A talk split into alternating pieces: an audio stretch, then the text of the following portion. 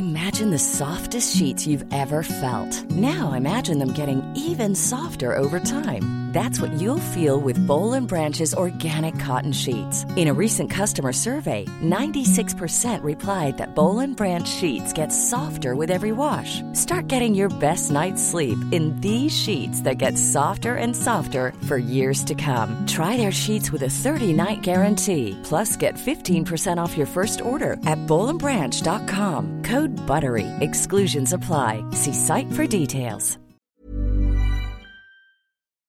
Heraldo Radio 98.5 FM, una estación de Heraldo Media Group, transmitiendo desde Avenida Insurgente Sur 1271, Torre Carrachi, con 100.000 watts de potencia radiada. El dedo en la llaga.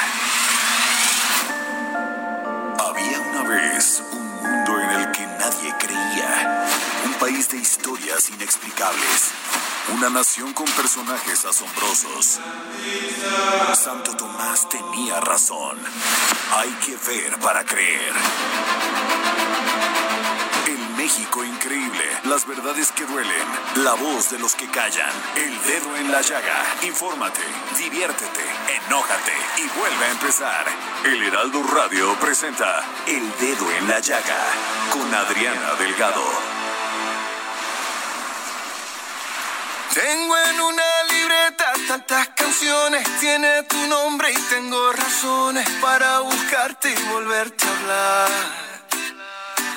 Dice esa libreta sin más razones, la hora y la fecha y dos corazones y dice calle San Sebastián. Y si tengo que escoger, me quedo, me quedo contigo. Y si yo vuelvo a San Juan, Canción bonita, ay, ay, ay, en la voz de Carlos Vives y Ricky Martin. Y así iniciamos este dedo en la llaga de este martes 20 de julio del 2021. Soy Adriana Delgado, los saludo con todo mi corazón. Y escríbanme a mi tweet que es arroba Adri Delgado Ruiz y léanme el día de hoy en la página 2 del Heraldo de México. Y sí, nos escucha usted por la 98.5 a través de todo el país. Y bueno, esta canción me pone de buen humor, ¿eh? Sí, tiene buen ritmo, ¿no, mi Javi? Sí, sí, sí, sí. Muy veracruzano, muy así, este, como para estar así, este, apapachado, ¿no? bueno, pero nos vamos a cosas importantes y cosas buenas, porque últimamente iniciamos la semana que sí violencia por acá, que si esto, el Pegasus, que si andan investigando a todo mundo, digo, pues yo no creo que sea nuevo, ¿verdad? Siempre en el en el los corredillos políticos siempre se decía que si te investigaban, que si no te escuchaban, que si esto y más con los tele, con la telefonía celular, digo, cualquiera se conectaba y se conecta. Por eso hay que tener mucho cuidado con lo que anda poniendo uno en los teléfonos, ¿no? Y más en las redes. Digo, nada más es un consejo, ¿verdad?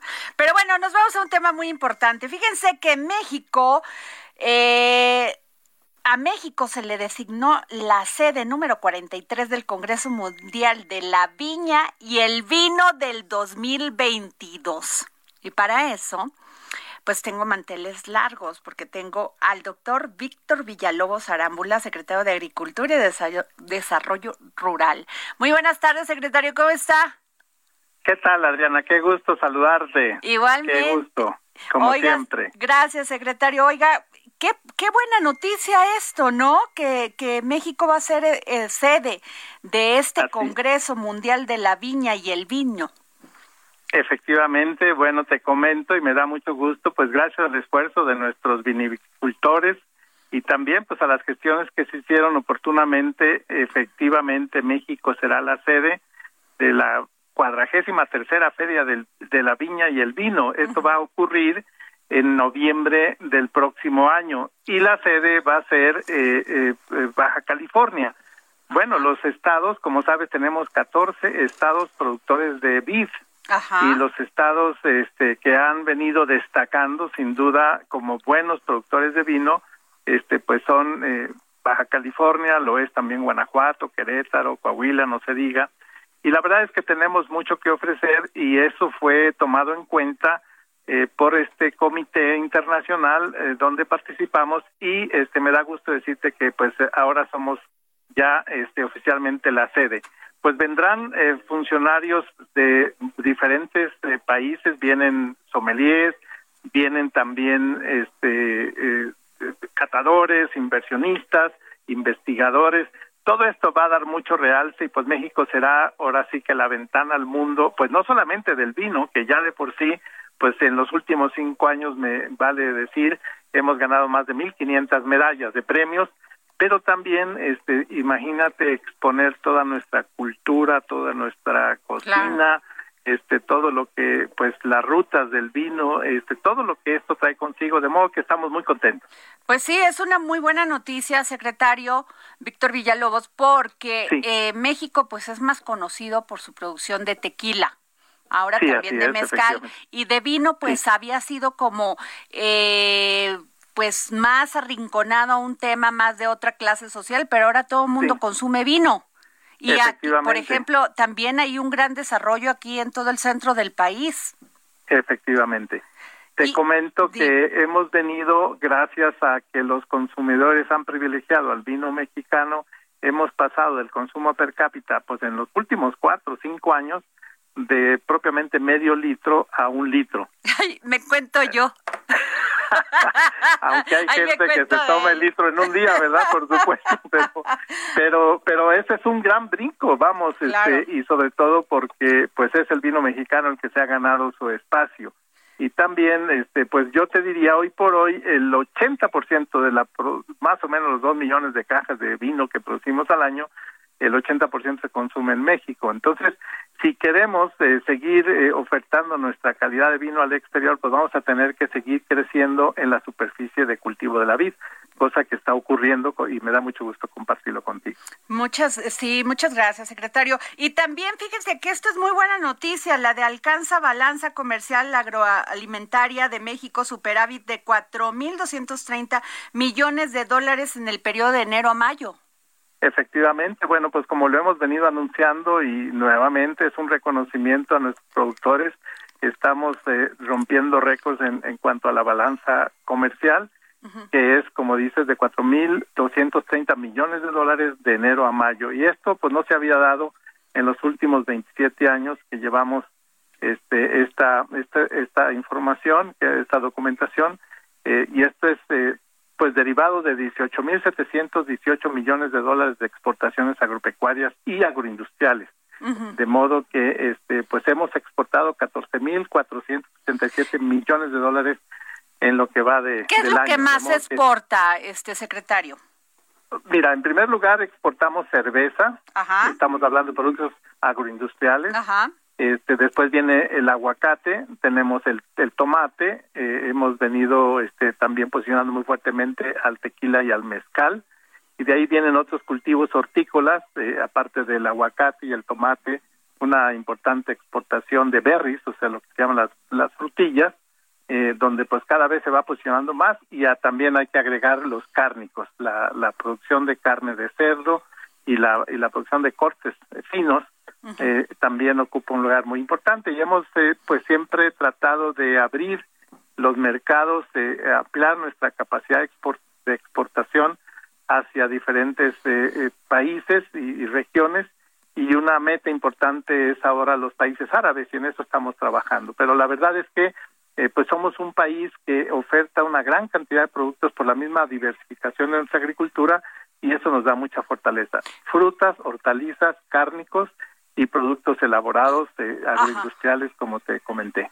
Eh, secretario Víctor Villalobos, secretario de Agricultura. Eh, en el tema del aguacate, siempre hemos sido este uno de los principales exportadores. Ahorita con todo este tema que se está llevando a cabo con los problemas de seguridad, ¿no ha bajado este nivel?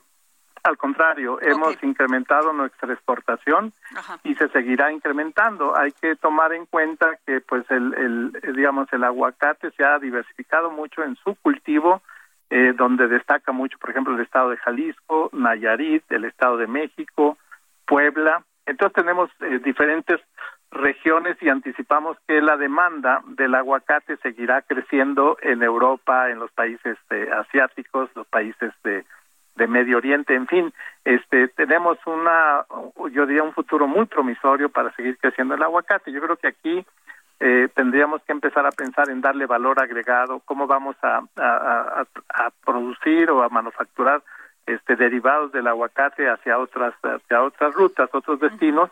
Y en ese sentido pues creo que nuestros productores, por ejemplo el aceite de aguacate o inclusive para cosméticos, es, es, muy importante esa esa ruta que se va a ir eh, abriendo y, y, pues seguiremos siendo el primer productor mundial de aguacate sin, sin, sin la menor duda. Y secretario, eh, ha estado lloviendo muchísimo. Eh, Yo puse hace unos días un tuit donde cayó una granizada terrible en Quilotepec, en el Estado de México, y se cubrió pues, de que parecía que había nevado. Y estaba, pues están las, las siembras de maíz. En, este, ¿Cómo se le puede ayudar a todas estas personas que se han visto afectadas por esto? Sí. Bueno, pues este hay que reconocer que hace un mes, no tan tan lejos como un mes, estábamos padeciendo de una sequía extrema. Ahora tenemos eh, problemas en algunos casos de exceso de agua, pero la verdad es que siempre nos vamos a eh, vamos a privilegiar la presencia del agua que, que su ausencia. En el caso del agua, este la podemos manejar, sin duda la almacenamos, hacemos este, mecanismos para la recarga de mantos acuíferos pero cuando no tenemos agua, que es lo que nos pasó hace dos años, este, pues obviamente se afecta todos los sistemas productivos, hablamos de la agricultura, la ganadería, inclusive la acuacultura. Entonces, este, tenemos que ir eh, reconociendo primero que pues los imponderables climatológicos van a ser más frecuentes, sin duda más extremos, enfrentaremos nuevas plagas y enfermedades porque se ha alterado el clima. Y en ese sentido... Esa es una este, pues, realidad. Eso es, algo que no, pues está completamente fuera de nuestra capacidad de controlar. Entonces, la tecnología, la innovación, como es el caso, por ejemplo, del bombardeo de nubes que estamos aplicando exitosamente, nos ayuda cuando existen nubes a provocar lluvias y eso ha funcionado muy bien en el noreste del país. Pero en el caso de, de, de granizadas, inclusive temperaturas extremas, pues lo que tenemos es que tenemos que adaptar la agricultura, tenemos que usar especies que toleren más la sequía, que sean más tolerantes a temperaturas extremas, pero sí ya una granizada desafortunadamente y sobre todo fuera de tiempo. Nosotros esperamos las granizadas a finales de septiembre. En mayoría, en la mayoría de los casos, con cultivos eh, de ciclos cortos o precoces, pues alcanzamos a sacar la cosecha. Claro. Pero este, ahorita pues sí, estamos, eh, pero, pero insisto, son imponderables eh, fuera de nuestro control y nuestra capacidad. Me llama mucho la atención esto que dice usted de la innovación porque definitivamente las semillas se tienen que este adecuar a los tiempos que estamos mejorar sí. Qué hace un campesino o un productor cuando quiere tener estas semillas porque bajo esta situación que de este cambio eh, climático pues ¿qué, a dónde tiene que recurrir cómo tiene, cómo se puede apoyar bueno, ellos saben, este, ellos saben que hay la disponibilidad de semillas, este, que son de ciclos cortos o inclusive características adecuadas a los lugares donde ellos tienen sus parcelas. Entonces, eh, eh, también ellos mismos, por su experiencia, y pues la verdad es que tienen un gran conocimiento, posiblemente empírico, pero saben este, cuándo sembrar, qué tipo de semilla usar, y ellos la, la, han venido conservando y así han conservado pues las razas, por ejemplo, de maíz, que han mantenido su integridad genética y, y en ese sentido pues son los reservorios de toda esa diversidad que queremos conservar. Pero este temas, por ejemplo, del manejo adecuado del agua a través de sistemas de tecnología de, de riego nos ayuda a pues ahorrar agua que de repente tenemos excesos y muchas veces nos falta. Entonces hay que ir este, acompañando a los productores con asistencia técnica, con métodos de extensionismo donde tenemos agrónomos, tenemos institutos de investigación que están permanentemente dando esta capacitación asociado pues con el manejo del suelo.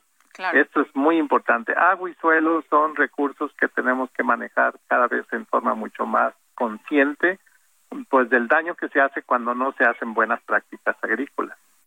Qué interesante, qué, qué importante. Y secretario, por último, porque sé que tiene usted una agenda muy, como, muy complicada, promoverá aplicación móvil, agroferta, comercio directo a favor de productores y compradores. O sea, va a haber una aplicación móvil. Efectivamente, este, qué bueno que lo mencionas porque recientemente, la semana pasada, lanzamos este app, esta, esta aplicación que es una plataforma agroferta se llama donde este, queremos responder y apoyar a los productores que con mucha frecuencia este, no tienen dónde vender sus productos o son presa de la, del intermediarismo, del coyotaje y les compran a precios irrisorios sus cosechas a la orilla del surco porque no tienen ah, capacidad de almacenar. Eso. Sí. Exacto. Entonces lo que queremos es poner eh, un esquema donde ellos están ofertando sus productos por un lado pero también ahí mismo en esta en esta plataforma están los que están comprando, demandando o melones o aguacates o plátanos, en fin, este es un mercado este virtual de oferta y demanda donde se hacen las transacciones en forma directa. Quiero decirte que tenemos una base de datos de productores de 35 mil productores de todo tipo de productos, incluyendo también la acuacultura y la pesca. Entonces estamos este, pidiéndoles que se vayan registrando en nuestra nuestra plataforma porque ahí están este también eh, registrándose los los que demandan los productos los compradores este las asociaciones de supermercados los mismos mercados los los mercados de abastos. Entonces vamos a con esta con esta eh, agrooferta vamos a ayudar al productor a eh, evitar el intermediarismo y también que se hagan los eh, que se paguen los precios justos.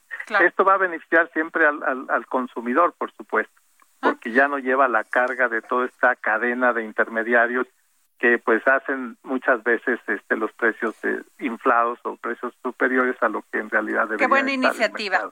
Qué buena iniciativa. Pues muchas gracias, doctor Víctor Villalobos Arámbula, secretario de Agricultura y Desarrollo Rural. Muchísimas gracias por tomarnos la llamada para el dedo en la no, Siempre, con mucho gusto, Adriana, y estamos siempre a tus órdenes. Gracias, secretario. Y bueno, ayer hablamos de eh, que ya hay aspirantes a la dirigencia nacional del PAN después de estos resultados, que bueno, en la Cámara de Diputados les fue muy bien, eh, conservaron Querétaro, este, Chihuahua, pero no así en otros estados, aunque avanzaron en algunas alcaldías. Y siempre para mí, porque la admiro mucho, es una mujer de, de lucha, de entusiasmo, de defender sus convicciones con fuerza, con pasión, que es lo que necesitamos en los políticos. Y más, a mí me encanta que sea ella, que sea mujer, porque en temas de perspectiva de género ella ha dado una lucha impresionante. Sí, tengo a la senadora Kenia López Rabadán. Kenia, muy buenas tardes. Muchísimas gracias por tus palabras. Eh, me parece maravilloso, te lo agradezco sobremanera. Es un, digamos, el tema de la sororidad, que para quien nos escucha es este acompañamiento de mujeres desde cualquier trinchera te agradezco muchísimo. No, pero además lo creo, Kenia, y me da mucho gusto saber que tú eres aspirante a dirigir los destinos del PAN en el 2024 y más, porque necesitamos mujeres. Fíjate que en el PAN no es, no es muy visible las mujeres eh, luchando por la dirigencia nacional. Y me da mucho gusto. Ayer entrevisté a Adriana Ávila, ahora te entrevisto a ti, y yo quisiera que me dijeras qué, cómo viste estos resultados del PAN y qué es lo que, cuál es tu propuesta. Bueno, primero que nada, eh, quisiera precisar un dato porque pues tu programa es muy escuchado y en estricto sentido eh, me han entrevistado en varias ocasiones preguntándome justo si estoy pensando eh, pues tomar la decisión de irme a una campaña para aspirar a, dirigir el Partido de Acción Nacional a nivel nacional, ¿no? En todo el país. La verdad es que al día de hoy no he tomado esa decisión. Adriana, me parece que es una decisión trascendentalísima, que tiene que ver con muchas cosas. Primero que nada, estamos hablando del PAN. Esto es el partido de oposición más grande en este país. Hemos visto los resultados, como bien lo has comentado en tu programa, hemos visto los resultados que se han dado después de las elecciones de este año. Hay eh, claramente dos visiones de país. La visión del presidente López Obrador, ¿no? Y toda su forma de entendimiento o no entendimiento de hacer las cosas, y la visión de la oposición que está hoy claramente liderada en términos, digamos, de las bancadas en el Senado, en la Cámara de Diputados, en los congresos locales, por el PAN, siendo el PAN la opción, digamos, para los ciudadanos, la opción de oposición más importante y a la que le han dado más votos ahora en las elecciones. Por eso la decisión es fácil. Estamos hablando de dirigir a un partido que en estricto sentido se vuelve una opción de cambio a todas estas aberraciones, estos excesos, esta falta de entendimiento de la política que tiene Morena hoy y que además nos ha llevado a ser el cuarto país con más muertes eh, por COVID en el planeta, a un año de inseguridad brutal, a una falta de dinero en el bolsillo de los mexicanos. Entonces, era una opción a estas, digamos, a todas estas malas decisiones, era una opción que te permita eh, suponer y aspirar a tener un muchísimo mejor gobierno, un muchísimo mejor eh, país, pues claramente es una decisión que se tiene que tomar con la cabeza fría, ¿no? Se tiene que tomar de manera inteligente. Me parece que hay algunos compañeros del PAN, compañeras, que han dicho ya públicamente que lo quieren dirigir. Es claro que, que esta, eh, por cierto, es una elección eh, pues, de miles de personas. El proceso interno del partido es que eh, lo preside eh, quien gane una elección interna dentro de el PAN y los votos, los votantes son los militantes del partido. Por eso es que es, es algo que habré de reflexionar en su momento. Esta dirigencia actual eh, concluye, digamos, un primer mandato hacia finales de año y así como el presidente de la República este tiene muchas corcholatas, ¿no? Tiene muy pocos resultados. Pues sí, es que ahora el que no, el que no sale, no, no salen las encuestas, o sea, el que no Oye, pero déjame decirte una cosa, me parece un exceso, ¿no? En vez de que den buenos resultados a propósito de la presidencia de la República o de la jefatura de gobierno en la Ciudad de México, en lugar de estar este, dando resultados, dan corcholatas, ¿no? Porque ahora resulta que hay más candidatos que logros. Yo creo que esta decisión eh, de dirigir al PAN es una decisión importante, trascendente. El PAN tiene muchas mujeres y muchos hombres capaces. Yo creo hoy, eh, digamos, la parte que me toca ahora eh, desde el Senado de la República, lo, lo, sabes, lo hemos tratado de, de permear, es estas contramañaneras, ¿no? En donde estamos, eh, pues, develando una serie de mentiras que, que hace el, presidente de la República día con día. Y en el Senado de la República también me han eh, designado, no me han dado la oportunidad de ser vicecoordinadora, por cierto, la primera mujer en toda la legislatura. Fíjate, es que eh, en el PAN no, no es muy visible ver a las, o sea, checar a las mujeres, ¿eh? Tú porque tienes tu propia furia personal, pero así que sean muy, este, ahí vamos a dar mucho espacio, ¿no, eh? Mira, es un partido feminista. De hecho, las, las leyes y, las instituciones federales a favor de las mujeres se crearon en los gobiernos panistas. No, no se crearon todo cariño y respeto, pues ni en el PRI ni en Morena, se crearon en los gobiernos del PAN, pero ciertamente pues hay que dar la batalla, eso sí es cierto, ¿no? O sea, no es así como que digas, a ver, estamos esperando aquí para darles pero espacio y no te descartas.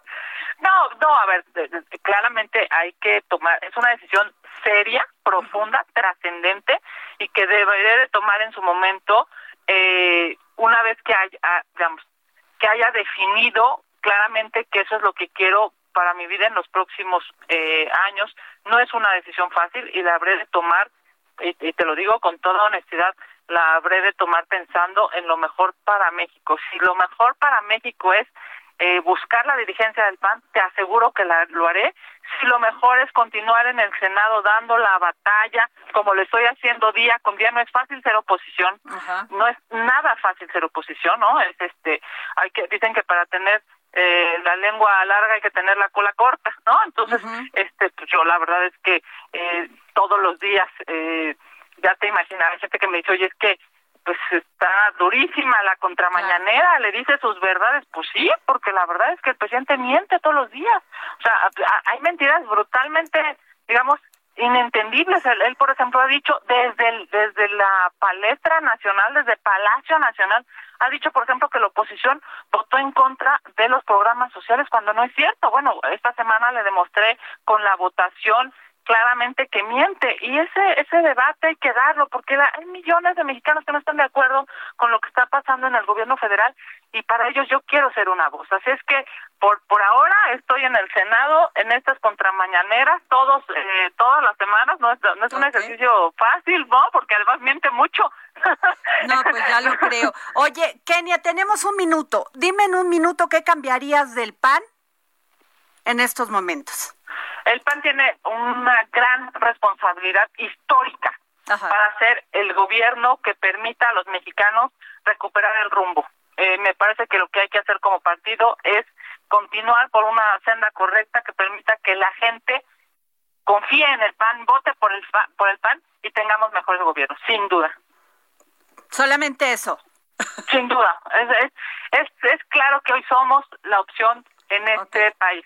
Muy bien. Y, ser la opción significa ser honorables, honestos, trabajadores y sobre eso hay que hacerlo todos los días en la trinchera que nos toque adentro del PAN. Pues escucharon ustedes a la senadora Kenia López este, Rabadán. Muchas gracias, Kenia. Nos vemos en corte. Buenas tardes. Hasta luego. Un abrazo.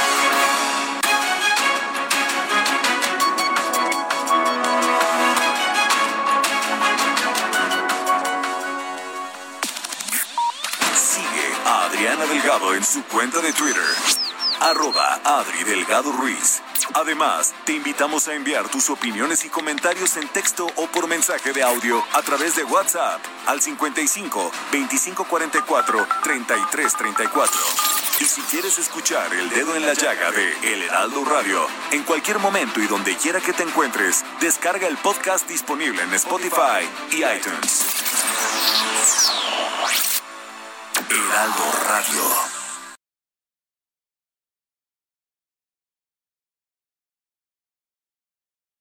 Heraldo Radio. Sigue a Adriana Delgado en su cuenta de Twitter en arroba Adri Delgado Ruiz. Y envíanos tus comentarios vía WhatsApp al 55 25 44 33 34 o 55 25 02 21 04.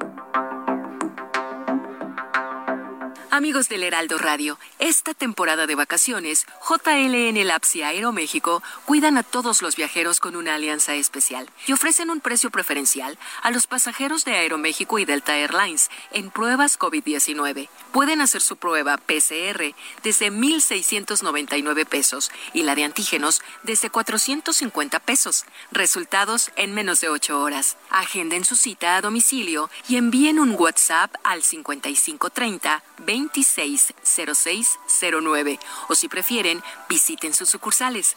Para más detalles, consultar www.jlnlabs.com.mx diagonal aeroméxico-medio ESP. Continuamos. Y bueno, regresamos aquí al dedo en la llaga. Yo soy Adriana Delgado. Nos escuchan ustedes a través de la 98.5 FM. Y Hace unos días aquí en los micrófonos del dedo en la llaga les platicamos que el grupo parlamentario de Morena iba a hacer su este pues su votación para, para elegir su coordinador parlamentario de su fracción en la Cámara de Diputados.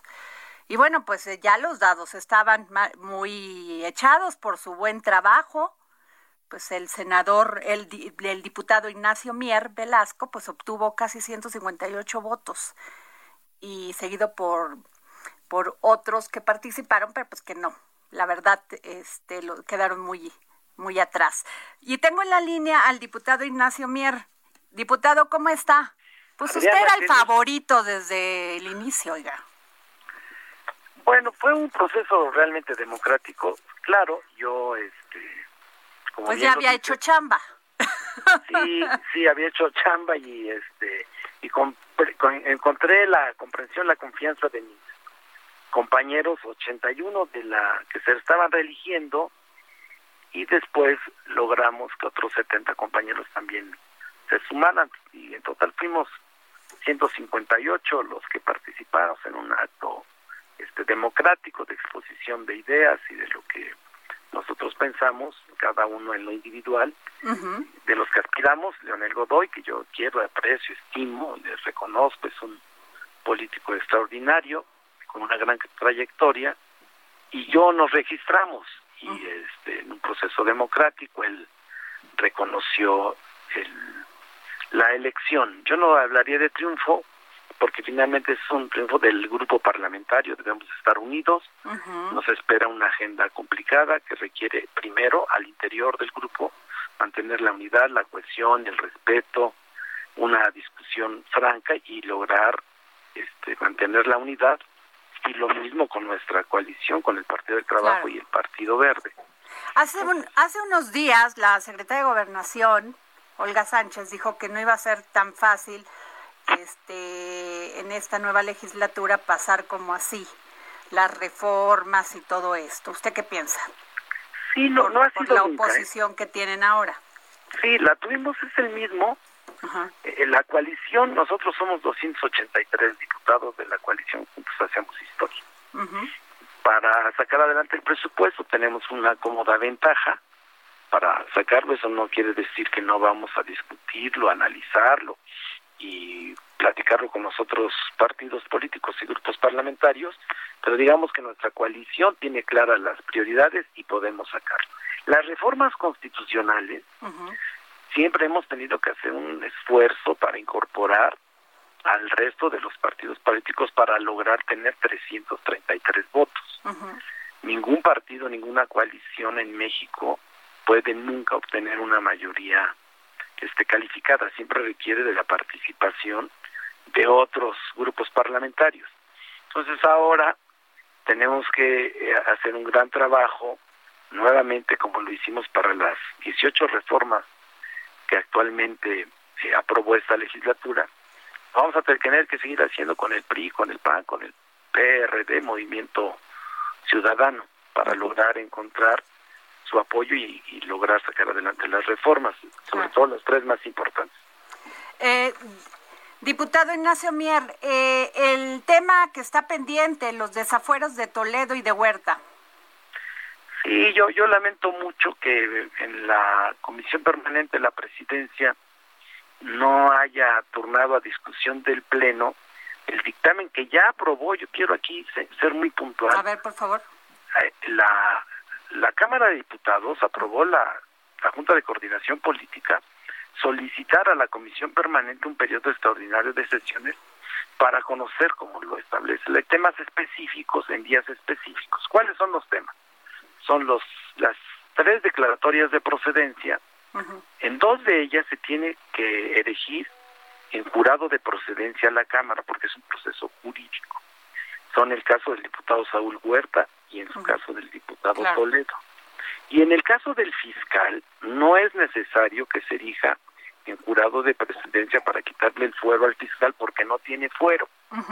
Carece de fuero, entonces la conclusión a la que llegó la sección instructora es que conforme a lo que establece la Constitución, la ley y el derecho aplicado es que no tiene fuero el fiscal y va a informarle eso al Pleno. Entonces requiere una sesión extraordinaria del Pleno de la Cámara. Eso sería el tema que vería el Pleno. El otro tema que vería el Pleno, no el jurado, es la ratificación del secretario de Hacienda, que es un requisito que establece la, la Constitución no quiere decir con eso que no pueda desempeñar sus funciones, lo puede hacer, es solamente ratificar un nombramiento que le otorgó el presidente de la República al secretario, ya está en funciones, pero debe de ser ratificado. Entonces tenemos que ratificar. ¿Y eso cuándo sería? Pues una vez, entonces eso fue lo que nosotros solicitamos. Ajá. Pero, y la, y la, lo turnaron a la primera sección, a la sección primera de la, de la comisión permanente, que la presidía el senador Batres, y Martí y los y diez de los integrantes de la comisión votaron a favor de que se aprobara la convocatoria. Sin embargo, no la han pasado al pleno. Hace ocho días no lo hicieron, hoy no, hasta donde me han informado mis compañeras y compañeros diputados, no, al parecer no está considerado que pase al pleno. Yo espero que haya... Este, Pero ¿y usted por qué cree que no la hayan pasado al pleno? Desconozco, porque es un trámite que se pues tiene que hacer. Si ya la aprobó la, la, la, la sección primera, la primera sección de la permanente, ya tiene que pasar. Este, la primera comisión, meten perdón, la primera hay ruido donde no debe haber, ¿no? Pues yo creo que no, porque finalmente no se va a discutir ahí Pues sí. el fondo del asunto, eso lo vamos a discutir en la Cámara de Diputados. Ellos nada más tienen que aprobarnos el, y nos tienen que obsequiar un periodo extraordinario de sesiones para tocar cuatro temas. El fondo del asunto se va a tratar en la Cámara de Diputados. Ujú. Ahí es donde se va a discutir y se va a debatir y se va a argumentar todos a favor y en contra, los abogados, todo. Pero tiene que ser ahí. Pero para que pueda sesionar de manera extraordinaria la Cámara de Diputados, es se requiere que lo apruebe la comisión permanente y eso es lo que está pendiente. Yo espero, confío, conozco a, a, a la, a los integrantes de la mesa directiva y creo que es- espero, confío que mañana puedan estarlo sometiendo al pleno, siempre y cuando sea una sesión presencial, porque el reglamento Así establece que tiene que ser presencial. Si, si es virtual o a distancia, mm, lo veo muy complicado. O sea, tiene que ser presencial. Sí, tal conforme al reglamento, así debe de ser. Ah, mire, qué interesante. Y, eh, diputado Ignacio Mier, eh, ¿qué piensa usted de la reforma que anunció el presidente Andrés Manuel López Obrador para que la Guardia Nacional pase a la Sedena? Yo creo que es necesario, yo creo que un gran reclamo de todas y todos los mexicanos es que se garantice la seguridad a su integridad física y a su patrimonio. Es un reclamo que viene pidiendo de hace años las y los mexicanos. Y por otro lado, en los dos años de existencia de la Guardia Nacional, aparece como la tercera institución en que más confían los mexicanos. Después del Ejército y la Marina, sigue eh, la, la Guardia Nacional y después todos los demás. Entonces, la Guardia Nacional poco a poco eh, se ha ido ganando un lugar de confianza entre la población y yo creo que, que con base en ello eh, tenemos que, que analizar, valorar por parte del grupo parlamentario de Marena, simpatizamos en que debe de quedar sectorizada la Secretaría de la Defensa para garantizar su continuidad, su profesionalismo eh, y que se abatan los, los niveles de inseguridad que están actualmente empañando la vida en el país. Este, y a ver, le quiero preguntar sobre el tema de qué piensa usted de esto que se que salió a los medios de comunicación de lo de Pegasus, del espionaje. Bueno, sabíamos, era algo que sabíamos todos, ¿no? Siempre Todos lo siempre sentíamos- se había comentado en los corridillos políticos, ¿no? Que todo el mundo estaba haciendo Teníamos al gran hermano aquí entre Ajá. nosotros, al gran hermano, ¿eh? Y, mire, yo creo que la inteligencia eh, en cualquier país, inteligencia pero es necesaria por cuestiones de seguridad nacional, por cuestiones de seguridad eh, del, del país, es requiero que haya una... Sí, pero una cosa es espiar y otra cosa tener un tema de inteligencia, ¿no? Meterse a, a, la- a las cuestiones de, de espiar, de fisgonear la vida de los demás. la Sí, vida sobre privada. todo si son adversarios políticos. Sí, eso es condenable, eso no debe de existir en ningún país democrático, en ningún país que respeta los derechos humanos y en ningún lugar del mundo donde se, se, respete la privacidad y la privacidad de las personas. Pues sí. Este, y diputado Ignacio Mier, ¿qué piensa usted? Ya por último, una pregunta como militante. ¿Qué piensa usted de que ya el presidente destapó a, dos secretarios de Estado o el, el, el coordinador de los senadores en la Cámara, este, este, el- Ricardo Monreal también ya se destapó y bueno, no sé cuántos más faltan. Pues mire, yo creo que eh, hay que hacerlo. Luego se hacía de manera soterrada, de manera oculta, ahora que se haga de manera abierta de cara a los mexicanos, ya lo señaló él mismo, él a los que les delegó funciones de la administración pública como secretarios o como responsables de alguna tarea no se pueden distraer. Y Pero bueno, usted cree dice- que no se van a distraer, Pues yo este, espero que no, que no se destapen mucho porque si no les da pulmonía. Pero pues si ya se se destapa, destaparon, ya se quitaron todo. Ah, bueno, por eso, no vaya a ser que no se destapen muchos de mi sugerencia para que no les dé pulmonía. Oiga, pero también esto va a pasar en los estados, también los go- los candidatos a gobernadores, Eso este, pues dicen también se van a andar estados. destapando. Eso dicen, que ya también hay varias corcholatas en los estados. Pero de ahí de sus diputados, este, pues varios van ahí a, a querer. Sí, yo creo que mientras se cumpla con la responsabilidad que te otorgó y la confianza que te dio el pueblo como representante popular, no traiciones esa confianza y cumplas con tus obligaciones y no aproveches el cargo, yo creo que pues, están en su libertad de, de hacerlo, ¿no? Y son los nuevos tiempos que vive nuestro país. Hay que ser más abiertos. Pues bueno, muchísimas gracias, diputado Ignacio Mier Velasco, coordinador ¿eh? del Grupo Parlamentario de Morena. El dedo en la llaga con lo de la, la reunión de la Comisión Permanente. Sí, voy a estar ahí, vamos a estar poniendo el dedo en la llaga porque tiene usted razón, tienen que ser presencial. Hay que hacerlo ya. Ok. Bueno. Muy bien, gracias, diputado. Y bueno, eh, nos vamos con, fíjense que tengo en la línea al alcalde de Coajimalpa, Adrián Rubalcaba. ¿Cómo estás, Adrián? Hola, Adriana, mucho gusto. Oye, pues este felicidades. Felicidades, vas a volver, eh, vas a, te reeligieron para dirigir los destinos de Coajimalpa. Pues ya van varias veces, ya este, estaba escuchando ahorita, justo ya me estaba poniendo yo el saco. Sí, pues ya tú también te vas a destapar o qué? No, bueno, ya la intención es trabajar duro por la alcaldía y dar buenos resultados, pero sí ya, yo creo que este es mi último periodo como. Pero a poco no te gustaría ser. anteriormente ya había sido jefe delegacional. Pero no te gustaría ser jefa del jefe de la Ciudad de México. Mira, yo siempre pongo esta esta No me vayas a contestar como político. No, ¿Qué siente tu corazón? Te, voy a responder tal cual lo pienso. Mira, quien estudia para ser astronauta, quien no sueña con llegar a la luna, ¿no? Ajá. Entonces, pues con eso te digo todo. Por supuesto que soy astronauta y me gustaría. O sea, eres aspirante.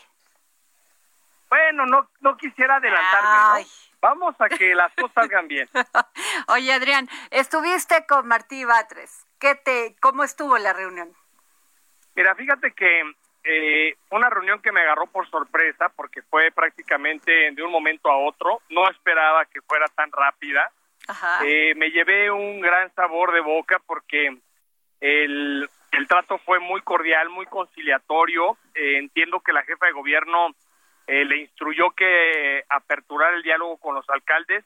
Tuve el honor de ser el primero en ser recibido por el gobierno de la ciudad y, me dio una muy buena espina después de haber pasado una jornada electoral de mucha confrontación, de muchos señalamientos, de acusaciones, de dimes y diretes de ambas partes, el poder sentarte con el secretario de gobierno en un entusiasmo de, de a ver cómo construimos juntos para la ciudad y dejemos los colores a un lado, a mí en lo personal me dejó pues con un, un buen sentimiento platicamos temas del agua, que es un tema que nos afecta mucho, temas de seguridad, de movilidad, y luego pues platicamos de nuestro pasado político, porque tú recordarás que yo hace muchos años milité en el PRD y Martí en aquel entonces era el presidente del PRD, entonces fue una charla bastante amena que no le esperaba tan amena. Ah, pues sí, fíjate, se nos había olvidado de eso, que tú andabas ahí por el PRD, cierto.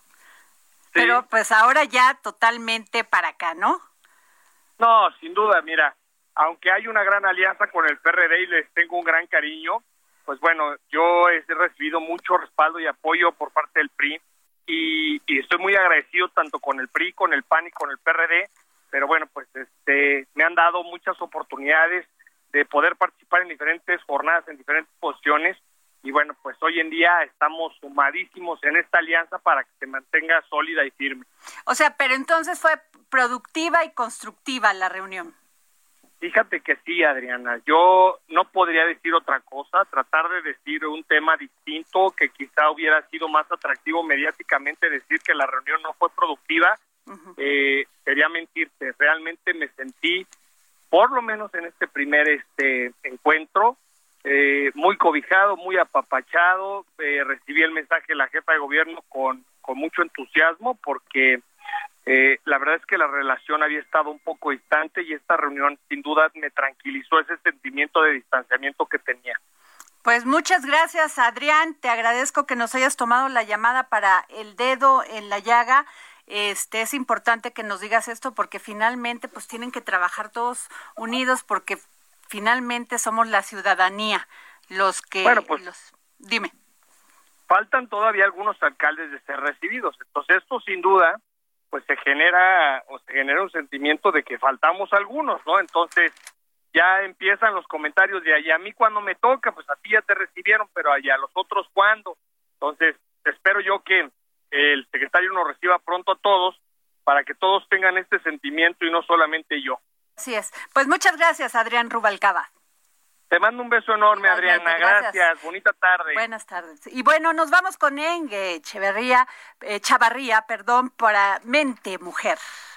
Mente Mujer, un espacio en donde damos voz a la mente de todas las mujeres, con Adriana Delgado.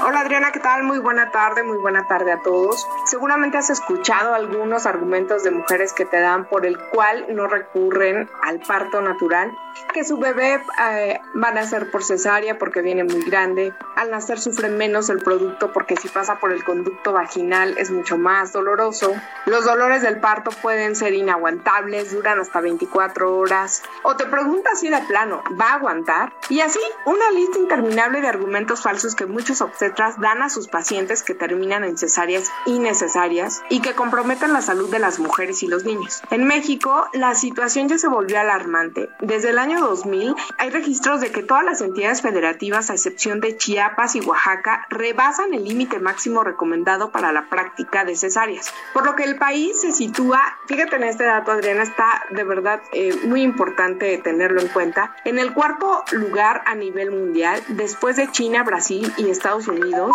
con el mayor número de cesáreas innecesarias y esto es de acuerdo con eh, la Comisión de Justicia de la Cámara de Diputados y datos de la ONU. Pues bien, si bien sabemos que las mujeres con estratos económicos altos son las que corren más riesgos de ser sometidas a cesáreas que no se requieren y durante la pandemia también han observado que se incrementó la práctica debido a que muchos de los médicos no querían permanecer tanto tiempo en hospitales privados y atender a sus pacientes en horas de oficinas. Pero ¿qué es lo que está pasando? En el gobierno, por ejemplo, eh, ya tomaron cartas en el asunto. El ISTE, por ejemplo, lo que hizo es hacer un consejo médico, hablar con ellos y de alguna manera convencerlos que hay que hacer una labor de parto con ellas y un parto más humanizado. ¿A qué es esto? Se refiere a que de alguna manera empoderar a las mujeres con información y de esta manera pues no negarles este derecho que tienen como mujeres. Sabemos también, Adriana, que la cesárea innecesaria puede afectar de forma negativa a los futuros embarazos, aumenta las probabilidades de infertilidad secundaria y eleva el riesgo de aborto espontáneo, rotuna uterina y placenta previa. Además de que hay un riesgo de padecer hemorragias, lesiones en el útero, recibir transfusión sanguínea, tener complicaciones postoperatorias, depresión postparto y pues es el más alto que cuando se da de luz eh, más bien, es más alto que cuando se da a luz de manera natural y hay varios estudios que han demostrado menos éxito en la lactancia materna. Yo creo que es, es momento de enfocarnos en este punto y podemos cambiar y dejar de satanizar de alguna manera el parto natural. Hay que empoderarse y con mayor información. ¿Qué opinas, Adriana? Mente Mujer, la voz que inspira.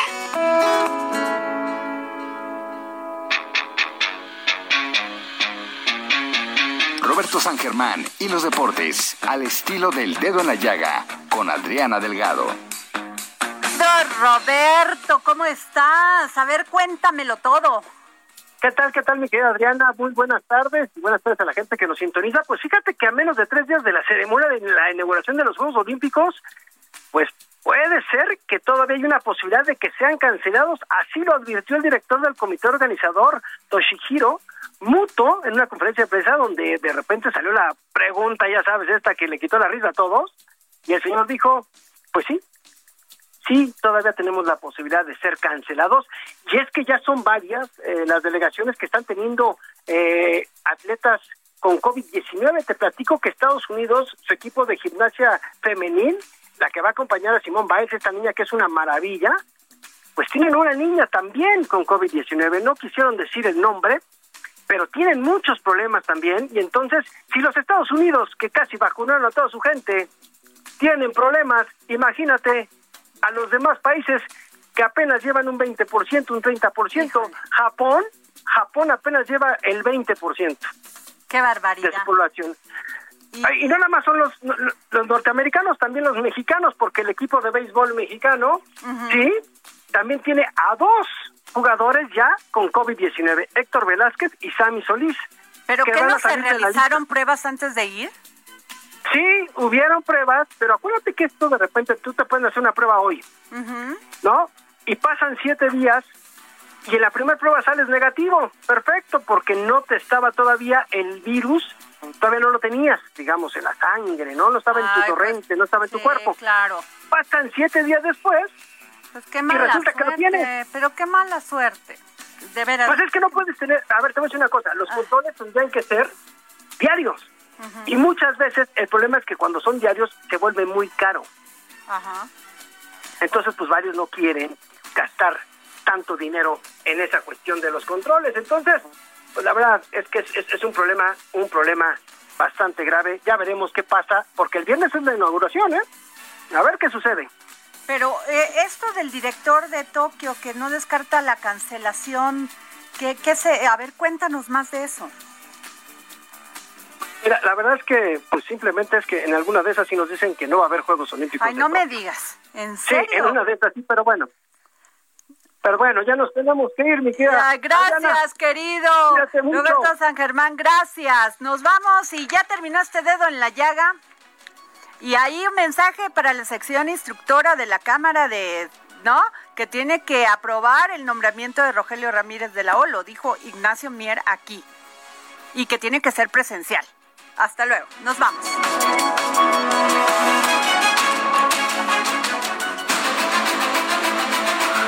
Heraldo Radio presentó El Dedo en la Llaga con Adriana Delgado.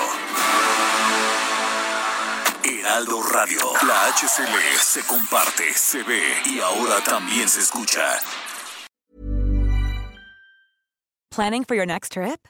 Elevate your travel style with Quince. Quince has all the jet setting essentials you'll want for your next getaway, like European linen, premium luggage options, buttery soft Italian leather bags, and so much more and is all priced at 50 to 80% less than similar brands. Plus, Quince only works with factories that use safe and ethical manufacturing practices. Pack your bags with high-quality essentials you'll be wearing for vacations to come with Quince. Go to quince.com/pack for free shipping and 365-day returns.